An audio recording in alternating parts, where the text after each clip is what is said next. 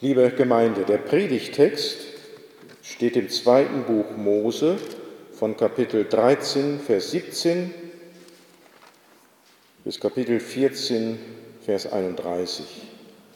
Wer eine Bibel dabei hat, mag das mit aufschlagen.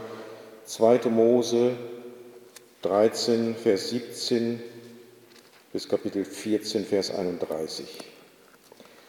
Und es geschah, als der Pharao das Volk ziehen ließ, führte Gott sie nicht den Weg durch das Land der Philister, obwohl er der Nächste war. Denn Gott sagte, damit ist das Volk nicht gereut, wenn sie Kampf vor sich sehen und sie nicht nach Ägypten zurückkehren. Daher ließ Gott das Volk einen Umweg machen, den Wüstenweg zum Schilfmeer. Und die Söhne Israel zogen kampfgerüstet aus dem Land Ägypten herauf.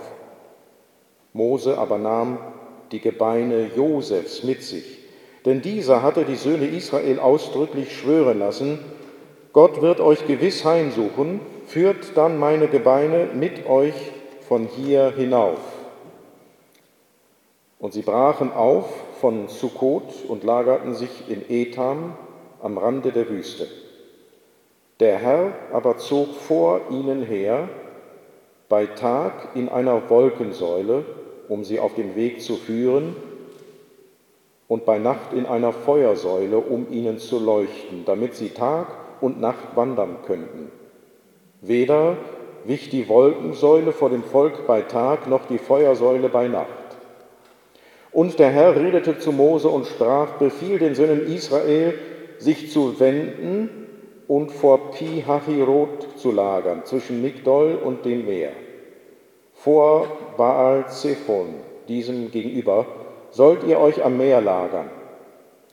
Der Pharao aber wird von den Söhnen Israel denken, sie irren ziellos im Land umher, die Wüste hat sie eingeschlossen.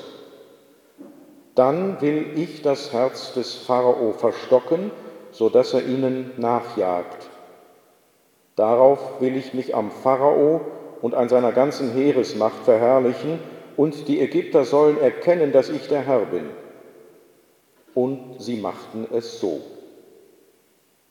Als nun dem König von Ägypten berichtet wurde, dass das Volk geflohen sei, wandte sich das Herz des Pharao und seiner Hofbeamten gegen das Volk und sie sagten, was haben wir da getan, dass wir Israel aus unserem Dienst haben ziehen lassen? So ließ er denn seine Streitwagen anspannen und nahm sein Kriegsvolk mit sich. Er nahm 600 auserlesene Streitwagen, Streitwagen und alle übrigen Streitwagen Ägyptens und Wagenkämpfer auf ihnen allen. Und der Herr verstockte das Herz des Pharao, des Königs von Ägypten, so dass er den Söhnen Israel nachjagte, während die Söhne Israel mit erhobener Hand auszogen. So jagten ihnen denn die Ägypter nach, alle Pferde und Streitwagen des Pharao, auch seine Reiter und seine Heeresmacht, und erreichten sie, als sie sich am Meer gelagert hatten, bei Pi Hahirot vor Baal Zephon. Als nun der Pharao sich näherte, erhoben die Söhne Israel ihre Augen und siehe, Ägypt, die Ägypter zogen hinter ihnen her. Da fürchteten sich die Söhne Israel sehr und schrien zum Herrn. Und sie sagten zu Mose, Hast du uns etwa deshalb weggeführt, damit wir in der Wüste sterben, weil es in Ägypten keine Gräber gab? Warum hast du uns das angetan, dass du uns aus Ägypten herausgeführt hast?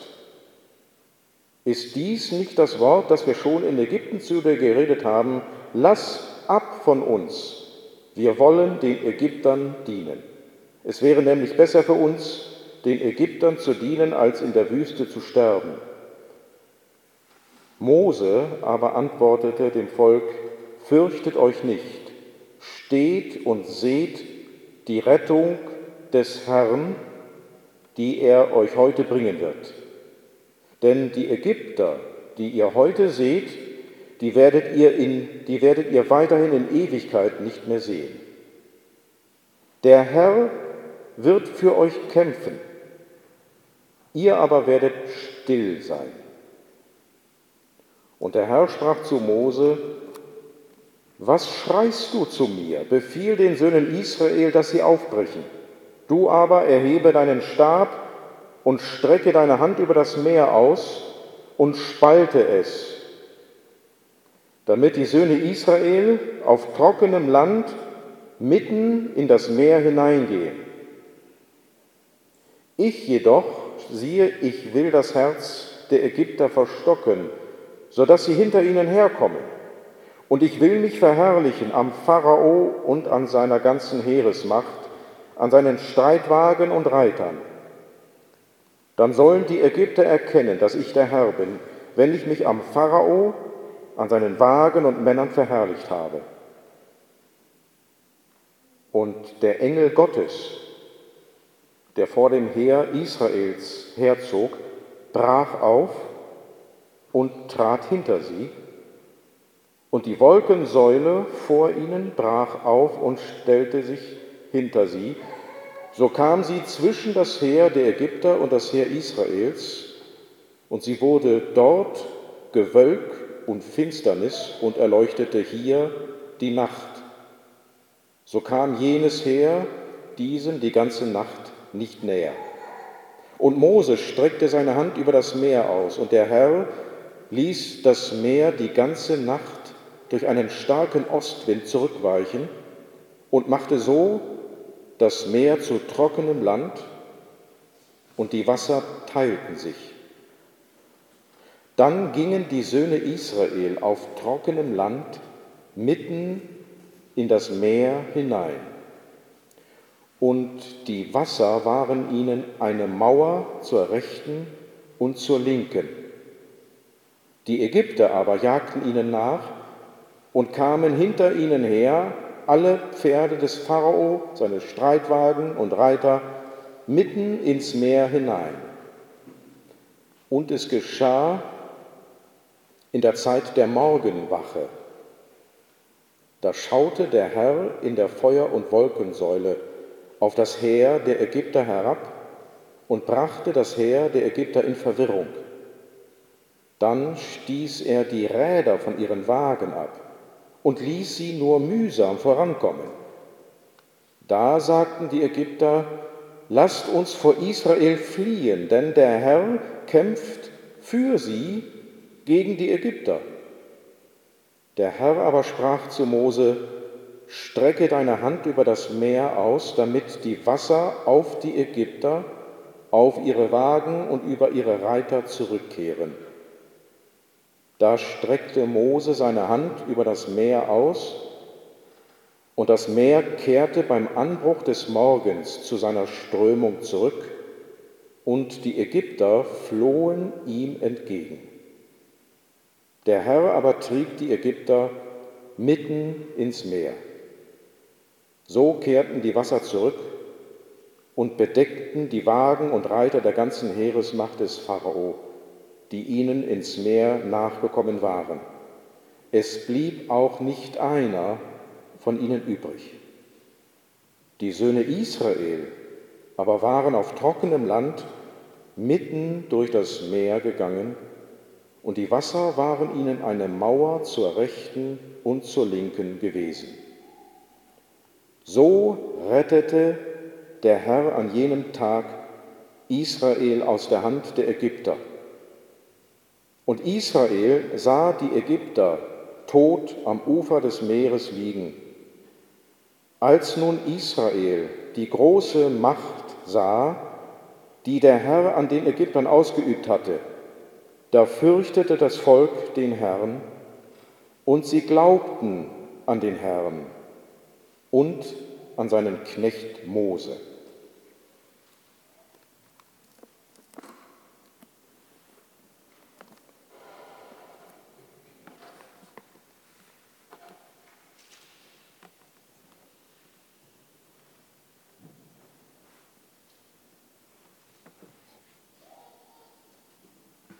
Gott ist ein Retter, der Vertrauen und Ehrfurcht einflößt. Das ist das Thema der Predigt. Und das ist auch die Zusammenfassung dieser Erzählung ganz am Ende, Kapitel 14, Vers 31. Als nun Israel die große Macht sah, die der Herr an den Ägyptern ausgeübt hatte, da fürchtete das Volk den Herrn und sie glaubten an den Herrn. Beides zugleich. Gott ist ein Retter, der Vertrauen und Ehrfurcht einflößt.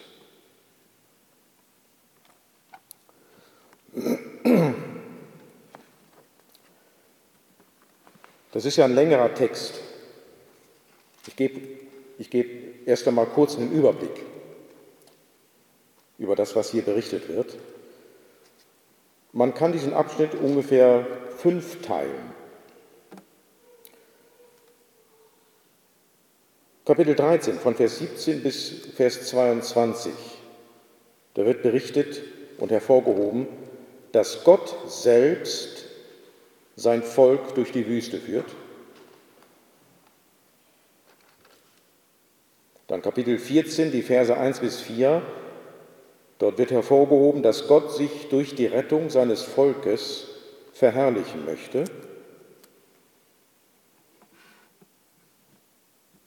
Der dritte Abschnitt, Kapitel 14 von Vers 5 bis Vers 14. Dort wird hervorgehoben, dass Gott es bei der Errettung darauf anlegt, unser Vorstellungsvermögen, das wir von ihm haben, zu sprengen. Gott liebt die Zuspitzung und führt gerne Situationen herbei, wo deutlich wird, jetzt kann wirklich nur noch einer helfen. Das ist Gott. Der vierte Abschnitt, Kapitel 14, Verse 15, äh, Verse 13 bis, bis 18. Dort wird hervorgehoben, dass Gott uns so rettet,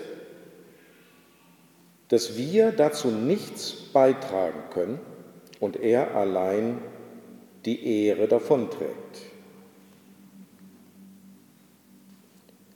Und dann von Vers 21 bis Vers 30, wenn Gott sein Volk rettet, richtet er das Böse so gründlich, dass es Ehrfurcht einflößt. Vielleicht so viel als Überblick. Äh, gehen wir auf den einen oder anderen Vers etwas genauer ein. Kapitel 13, Vers 17. Als der Pharao das Volk ziehen ließ, führte Gott sie nicht durch das Land der Philister, obwohl es der kürzeste Weg gewesen wäre. Gott dachte nämlich, wenn das Volk dort vor Kampfhandlungen steht, ändern sie ihre Meinung und kehren nach Ägypten zurück. Also Gott schätzt sein Volk hier so ein, dass es schwach im Glauben ist und dass geringe Anlässe schon ausreichen werden, dass es sich nach Ägypten zurücksehnen wird. Und äh, Gott will sein Volk deswegen schonen.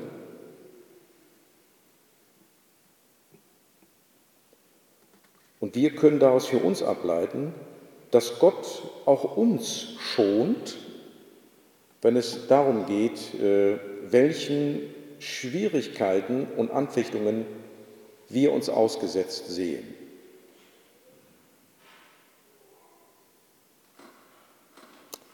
Also so schlimm es einem auch gehen mag, können wir uns vor Augen führen, es geht noch viel schlimmer. Und Gott hält in allen Schwierigkeiten immer noch viel Gnade für uns bereit. Vers 18 ist dann vom Schilfmeer die Rede.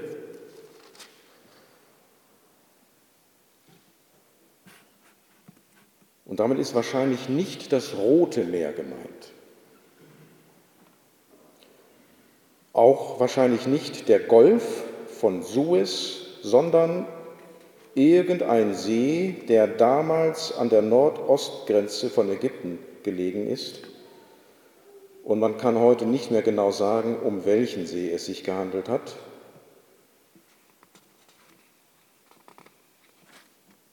Manche Alttestamentler gehen davon aus, dass, dass es sich möglicherweise um einen See gehandelt hat, der durch den Bau des Suezkanals eine Menge Wasser verloren hat und deswegen heute nicht mehr klar zu verorten ist. Noch ein Hinweis zu Vers 18. Die Elberfelder macht es auch so. Sie, äh, daher ließ Gott das Volk einen Umweg machen, den Wüstenweg zum Schilfmeer, und die Söhne Israel zogen kampfgerüstet aus dem Land Ägypten herauf. Ich weiß nicht, ob die Schlachter das ähnlich übersetzt.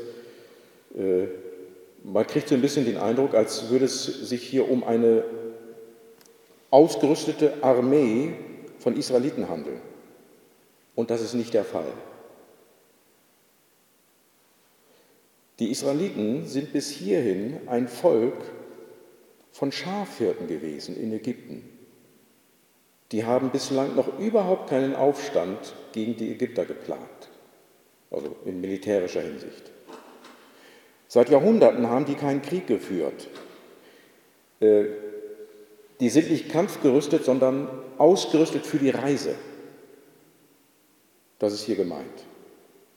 Könnt ihr auch vorher nachlesen, ne? Kapitel 12, äh, da ist davon die Rede, dass die israelitischen Frauen bei ihren Nachbarinnen, den Ägypterinnen, nachgefragt haben, ob sie nicht was kriegen könnten für die bevorstehende Reise. Und die haben denen jede Menge zugeschoben. Das ist hier gemeint.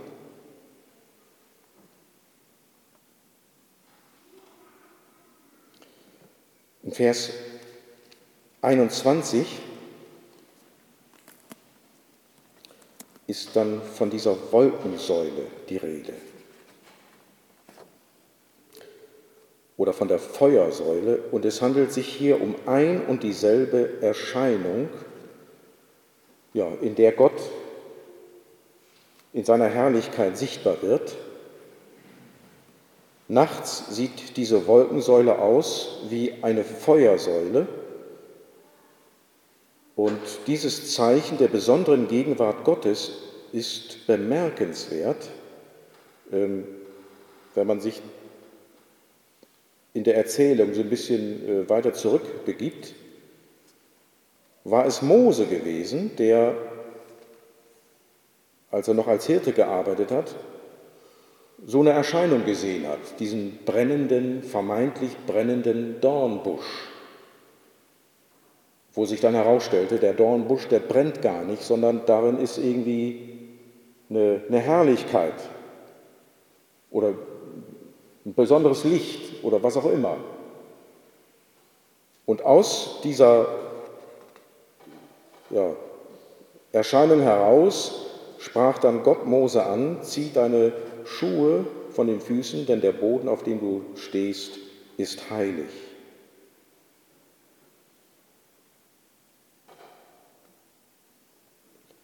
Später wird Gott sich in besonderer Weise den Israeliten auf dem Berg Sinai offenbaren, aber wie der Erzählung deutlich macht, ist Gott nicht an bestimmte Orte gebunden, sondern kann seine Herrlichkeit überall sichtbar machen. Und das geschieht in Gestalt dieser Wolkensäule. Vers 22 wird hervorgehoben, äh, hervorgehoben, dass Gott in Gestalt dieser Wolkensäule nicht vom Volk Israel wich, weder bei Tag noch bei Nacht. Das heißt, die Wolkensäule ist das Symbol für Gottes Bundestreue mit dem Volk Israel. Gott will der Gott dieses Volkes sein, er will bei ihnen sein, gemäß 1. Mose 17, Vers 7. Ich richte meinen Bund auf zwischen mir und dir, also Abraham, sowie deinen Nachkommen nach dir durch alle Generationen hindurch. Der Bund bleibt ewig bestehen, dass ich dein Gott und der deiner Nachkommen sein werde.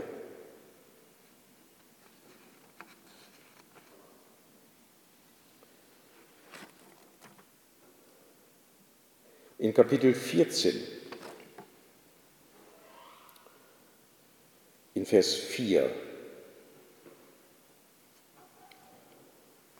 da spricht Gott von dem Ziel, das er mit seinem Handeln an den Ägyptern verfolgt. Darauf will ich mich am Pharao und an seiner ganzen Heeresmacht verherrlichen, und die Ägypter sollen erkennen, dass ich der Herr bin. Und diese Aussage bezieht sich wahrscheinlich auf nachfolgende Generationen von Ägyptern. Es wird ja nicht die ganze Nation ausgelöscht, das heißt, in diesem Gericht über den Pharao und sein Heer steckt auch Gnade für die übrig gebliebenen Ägypter drin. Die sollen sich anhand der Ereignisse vor Augen führen, dass sie, dass sie es mit dem einen wahren Gott zu tun hatten, der sich in Ägypten offenbarte. Bemerkenswert dann Kapitel 14, Vers 4 am Ende, und sie machten es so. Also die Israeliten taten, was ihnen befohlen war. An entscheidenden Punkten schenkt es Gott den Israeliten, dass sie ihm gehorsam sind und auf diese Weise seine gnädige Führung erfahren.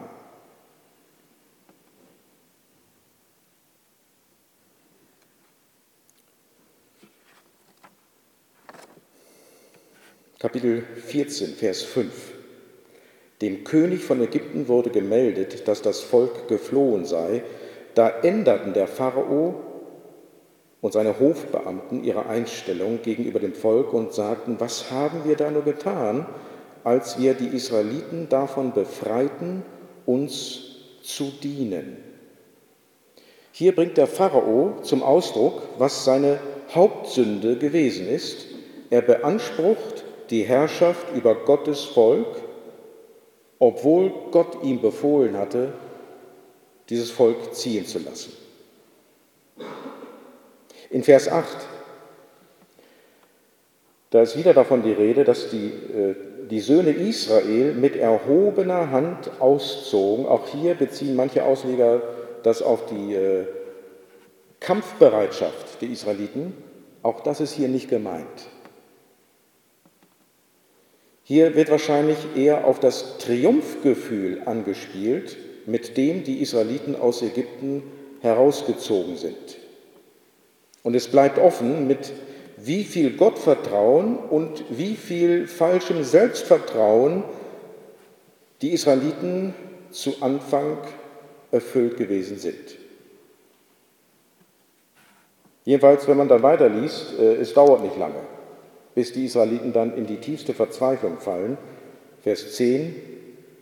Als nun der Pharao sich näherte, erhoben die Söhne Israel ihre Augen und siehe, die Ägypter zogen hinter ihnen her. Da fürchteten sich die Söhne Israel sehr und schrien zum Herrn. Und hier mag ein gewisses Vertrauen zum Ausdruck kommen, dass aber der Großteil des Volkes hier von Misstrauen gegenüber Gott geprägt ist, machen dann die Verse 11 und 12 deutlich, wo sie sich dann bei Mose beklagen.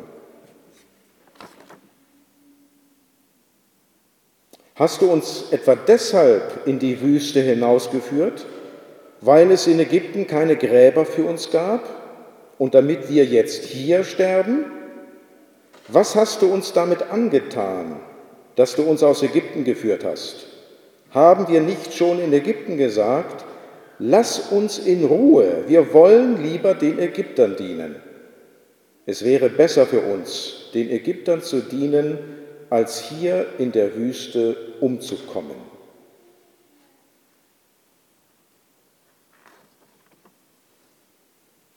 Bemerkenswert ist dann, dass weder Mose noch Gott auf diese Klage antworten, also dass das Volk dafür getadelt würde. Vielleicht hier wieder ein Hinweis, wenn, wenn diese Klage nach dem Bundesschluss so an Gott ergangen wäre, dann hätte es Strafe gegeben. Vor dem Bundesschluss am Berg Sinai hat Gott eine erstaunliche Geduld und Milde gegenüber seinem Volk. Jedenfalls wird hier sehr deutlich, also Gott hat die Israeliten nicht gerettet, weil die alle so von echtem Glauben erfüllt waren, sondern weil er ihren Vorfahren Abraham, Isaac und Jakob verbindliche Zusagen gegeben hat.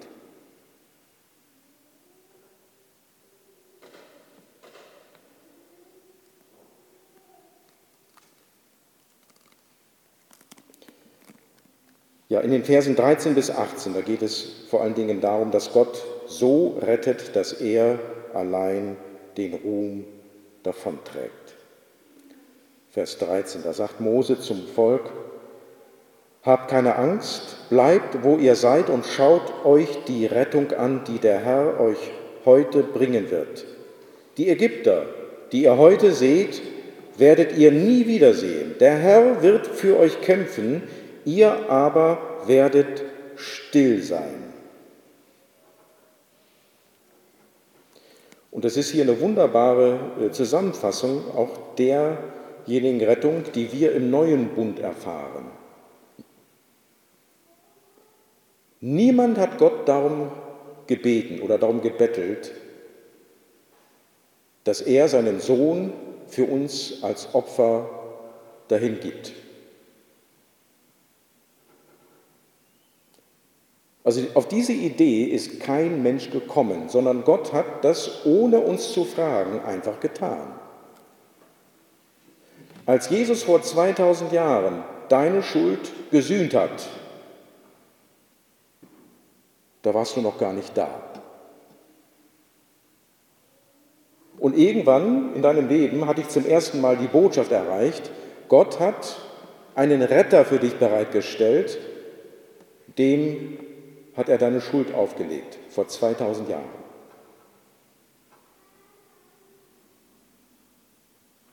Ne? Hier. Der Herr hat für dich gekämpft und du hast gar nichts getan. Du hast im Kampf gegen die Sünde, gegen den Tod, gegen den Teufel gar nichts getan, um gerettet zu werden. Gott hat alles getan.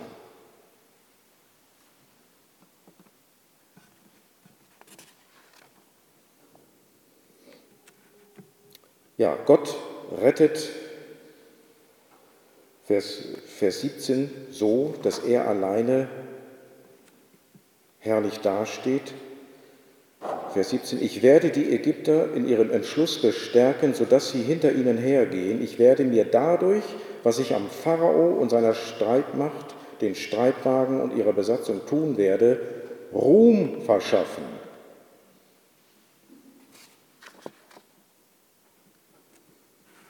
Ähm, dieser Grundsatz, dass Gott, wenn er rettet, vor allen Dingen sich selbst verherrlicht, das bezeugt auch Paulus im Römerbrief Kapitel 3, Vers 27 zum Beispiel, wo bleibt nun der Ruhm? Also wenn das so ist, dass Gott allein aus Glauben menschengerecht spricht und nicht danach fragt, was sie selber beitragen könnten für ihre Rettung, wo bleibt nun der Ruhm bei dieser Art der Rettung? Er ist ausgeschlossen, weil die Rechtfertigung allein aus Glauben ist ist sichergestellt, dass keiner von denen, die errettet werden, sich dafür selber rühmen kann. Er kann dann ehrlich in der Anbetung Gottes sein und sagen, Herr, du hast mich gerettet zu 100 Prozent und ich danke dir und ich lobe dich dafür. Wenn jemand denkt, er hätte doch noch sein kleines Teil selber dazu beigetragen, dass er gerettet wurde, kann er in dieser Weise gar nicht zu Gott beten. Und das ist tragisch.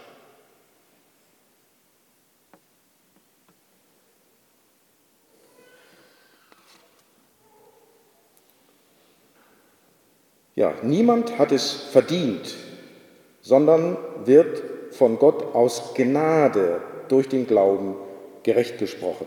Die Grundlage dafür hat Gott selbst gelegt, als er seinen Sohn für uns in den Sühnetod gab. Er hat an Jesus wirksam die Sünden all derer bestraft, die jemals ihr Leben Jesus anvertrauen würden. Und diese Gnade Gottes, die lässt uns ganz von uns selbst wegschauen auf Jesus hin. Und Vollendung findet die Anbetung und Verherrlichung von Jesus dann, wenn er wiederkommt. Es gibt einen schönen Vers im zweiten Thessalonicher Brief, Kapitel 1, Vers 10.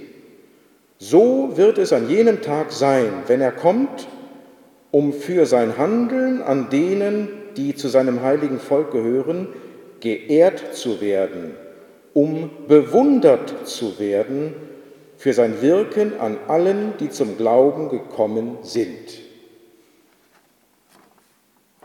Und Paulus bringt hier zum Ausdruck, äh, also dass, dass Gott uns rettet, dass es nicht bloß äh, die Bekehrung oder die Umkehr am Anfang unseres christlichen Lebens, sondern dass ein Mensch gerettet wird, dazu bedarf es, dass Gott ihn an jedem einzelnen Tag in diesem Glauben bewahrt. Jahr über Jahr.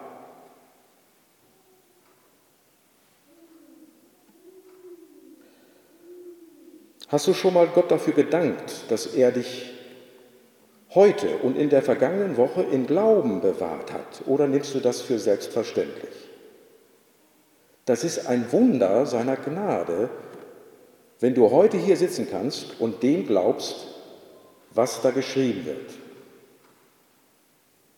Das ist ein Wunder, ähnlich groß wie die Erschaffung der Welt.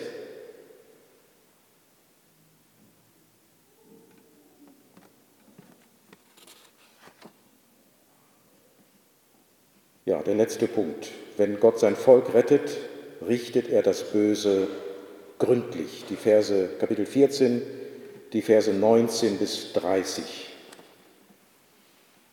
Vielleicht hier äh, ein paar Worte zu dem Engel Gottes. Der taucht hier in Vers 19 unvermittelt auf.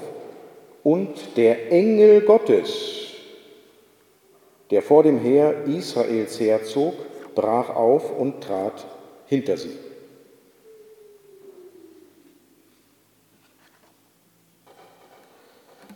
Der Engel Gottes wird hier offensichtlich mit der Wolkensäule in eins gesetzt. Und es scheint, dieser Engel Gottes scheint so etwas wie die Erscheinungsweise Gottes zu sein, mit der er sich Mose und Israel offenbart. Ähm, vielleicht hier eine bemerkenswerte Stelle, 2. Mose Kapitel 23 von Vers 20. Ich sende meinen Engel vor dir her, damit er dich auf dem Weg bewahrt und an den Ort bringt, den ich bereitet habe. Hüte dich vor ihm, höre auf seine Stimme und widersetze dich ihm nicht, denn er wird euer Vergehen nicht vergeben, weil mein Name in ihm ist. Was hier vor allen Dingen bemerkenswert ist, äh, dieser Engel Gottes, der scheint Sünden zu vergeben. Ne, er wird euch nicht vergeben, wenn ihr ungehorsam seid, weil mein Name in ihm ist. Also auf der einen Seite unterscheidet Gott den Engel von sich, andererseits ist aber sein Name in ihm Und dieser Engel hat die Vollmacht, Sünden zu vergeben. Es bleibt ein gewisses Rätsel, was das hier für einer ist. Dieser Engel des Herrn. Vielleicht liegt hier schon eine Anspielung auf, die Theologen nennen das die Komplexität in Gott vor, die schon im Schöpfungsbericht angedeutet wird. 1. Mose 1, Vers 26. Und Gott sprach, lasst uns Menschen machen in unserem Bild, uns ähnlich. Also irgendwie ist in Gott eine Mehrzahl. Und man weiß an dieser Stelle noch nicht, äh, was das bedeuten könnte. Es geht wohl zu weit, den Engel des Herrn hier mit einer zweiten göttlichen Person im Wesen Gottes zu identifizieren. Ähm, also ich selber halte mich da sehr zurück, diesen Engel des Herrn, also direkt auf Jesus zu beziehen. Dafür gibt es einfach zu wenig Hinweise. Aber später wird durch Christus tatsächlich offenbar, dass Gott tatsächlich ein drei einiger Gott ist. Drei göttliche Personen, ein göttliches Wesen.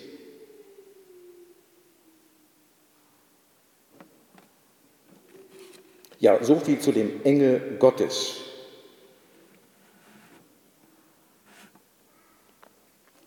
Zurück zu 2. Mose 14, Vers 22. Da wird von den Wassermassen Folgendes gesagt. Die Israeliten gingen auf trockenem Grund durch den See, die Wassermassen waren zu ihrer Rechten und zu ihrer Linken zu einer Wand aufgetürmt. Und das Mittel, das Gott anwendet, um die Wassermassen in dieser Weise aufzutürmen, ist ein starker, wie es heißt, Ostwind, Vers 21. Ähm, also Gott bedient sich hier geschöpflicher Mittel, Ostwind, tut dann aber durch diese Mittel hindurch offensichtlich übernatürliche Dinge kann man sich kaum vorstellen. Also wie soll das gehen? Durch, durch einen starken Sturm Wassermassen zu teilen, sodass sich dann eine Gasse drin bildet. Es ist offensichtlich, dass, dass über den Gebrauch von Mittelursachen Gott selbst irgendwie darin wundersam handeln muss. Was in den folgenden Versen dann hervorgehoben wird, ist, äh, wie Gott die Ägypter in eine Falle lockt. Also, das Meer teilt sich, die Israeliten ziehen durch die Gasse hindurch. Und die Ägypter denken sich, wenn die das können, dann können wir das auch. Ne, so ist das Wunder von, von Gott her angelegt. Die Ägypter können jetzt mal gucken, klappt das? Oh, das klappt offensichtlich. Dann gehen wir ihnen hinterher.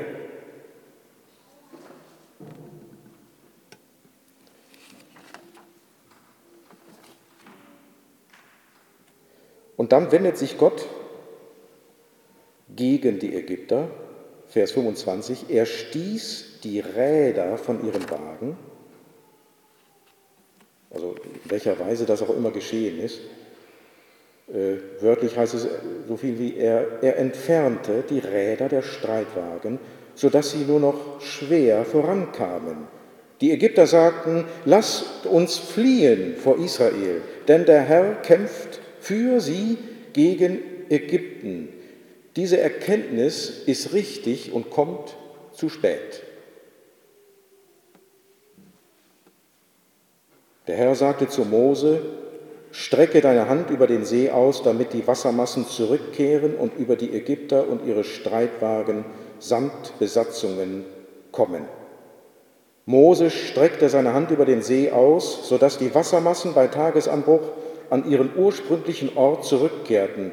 Die Ägypter flohen dem Wasser entgegen. Der Herr schüttelte sie in den See hinein. Das ist wahrscheinlich die in Vers 28, äh, in Vers 27 die, die richtige Übersetzung. Es ist hier so, so eine bildliche Redeweise, also ähnlich wie jemand äh, ein Kleidungsstück hat, das irgendwie verstaubt ist. Er schüttelt es ein paar Mal durch, damit der Staub darunter rieselt. Und so ist es hier wohl gemeint, bildlich. Also Gott schüttelte die Ägypter ins Meer hinein.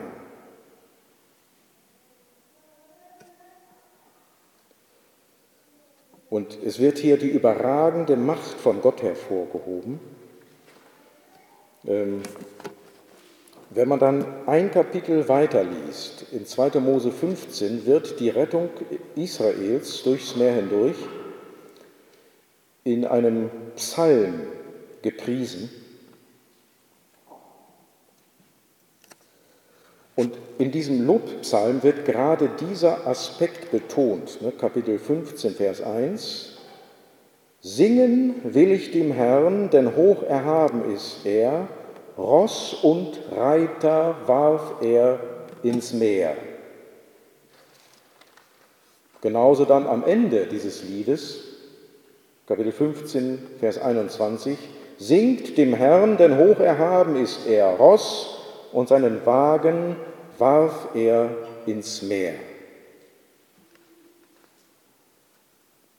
Ja, und dann Kapitel 14, Vers 31 wird die Reaktion der Israeliten geschildert.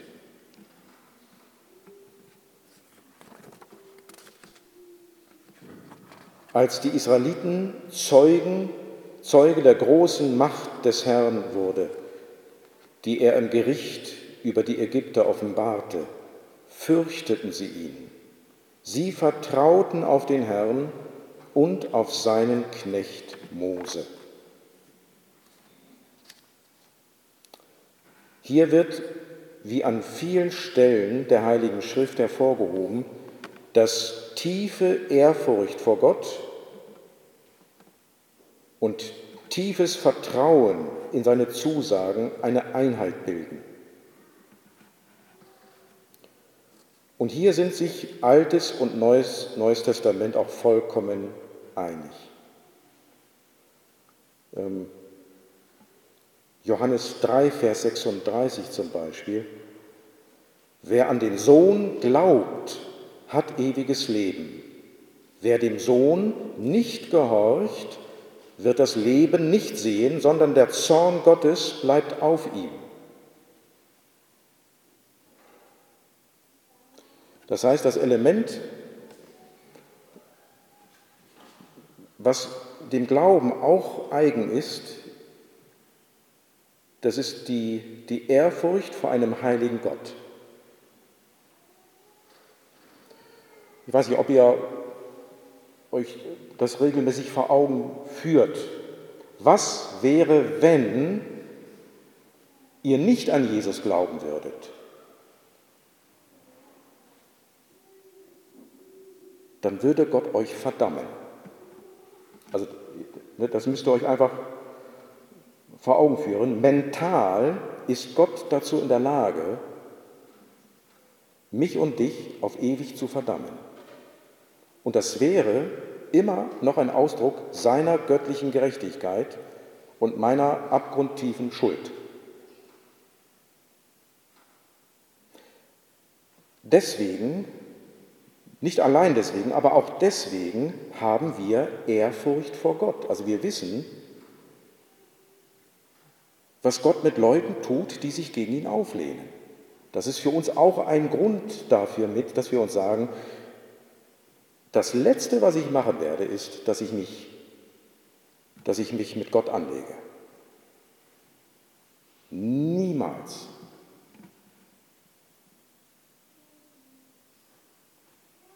Gott jedenfalls hat überhaupt kein Problem, wenn wir so eine Angst haben.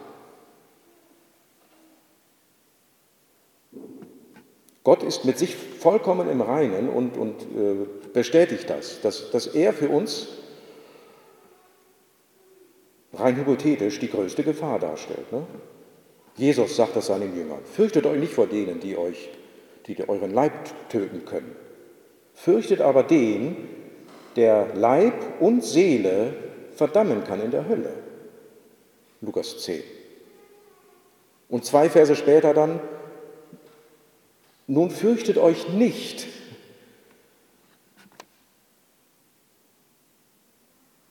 Also nicht in dem Sinne, dass wir uns vor Gott verstecken und vor ihm weglaufen. Nein, derselbe Gott, der ehrfurchtgebietend ist, ist der Gott, dem wir unser Leben anvertraut haben.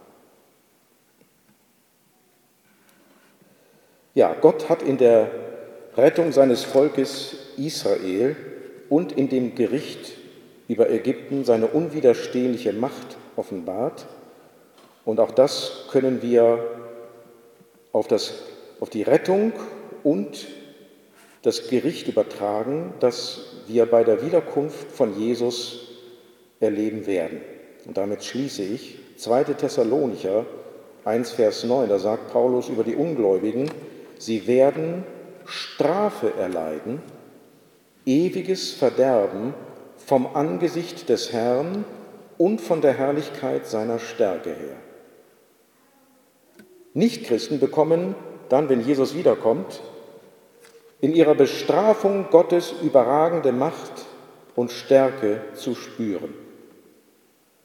Sie werden sich dagegen auflehnen und doch wird Gottes Strafgericht unwiderstehlich über sie kommen, wie das hier im Gericht über die Ägypter dargestellt worden ist.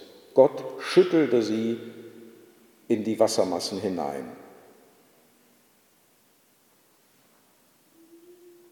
Und äh, in Offenbarung, Kapitel 19, von Vers 15 an, wird die Macht von Jesus im Bild so hervorgehoben, dass er als Krieger, Richter und König kommt. Aus seinem Mund geht ein scharfes Schwert hervor, mit dem er den Völkern eine vernichtende Niederlage beibringen wird. Er wird mit eisernem Zepter über sie regieren und sie den furchtbaren Zorn des allmächtigen Gottes erfahren lassen, indem er sie in der Weinpresse zertritt. Drastische Redeweise. Also das endgültige Gericht wird hier mit einer Weinkelter beschrieben, wo nicht Weintrauben, sondern Menschen zertreten werden. Ist eine bildliche Redeweise, aber sie ist darauf angelegt, uns mit Angst zu erfüllen. Soll sich niemand vornehmen, sich mit diesem Gott anzulegen. Durch den Glauben sind wir mit diesem höchsten aller Könige vereint. Dieser König, der hier beschrieben wird, nennt uns seine Brüder und Schwestern. Und wenn Jesus am Ende als Richter und Retter erscheint, dann werden wir ihn voller Freude anbeten. 2. Thessalonicher 1, Vers 10. Wenn er kommt an jenem Tag, wird er unter seinen Heiligen verherrlicht und in all denen, die geglaubt haben, bewundert werden. Und dann werden wir in solche Worte wie Offenbarung 11 einstimmen, Verse 17 und 18. Herr und Gott, du Allmächtiger, der du bist und der du warst, wir danken dir Du hast von deiner großen Macht Gebrauch gemacht und deine Herrschaft angetreten. Die Völker haben sich im Zorn gegen dich erhoben. Jetzt entlädt sich dein Zorn über sie. Die Zeit ist gekommen, wo über die Toten Gericht gehalten wird und wo deine Diener, die Propheten, ihren Lohn erhalten und mit ihnen alle, die zu deinem heiligen Volk gehören und sich dir in Ehrfurcht unterstellen. Amen.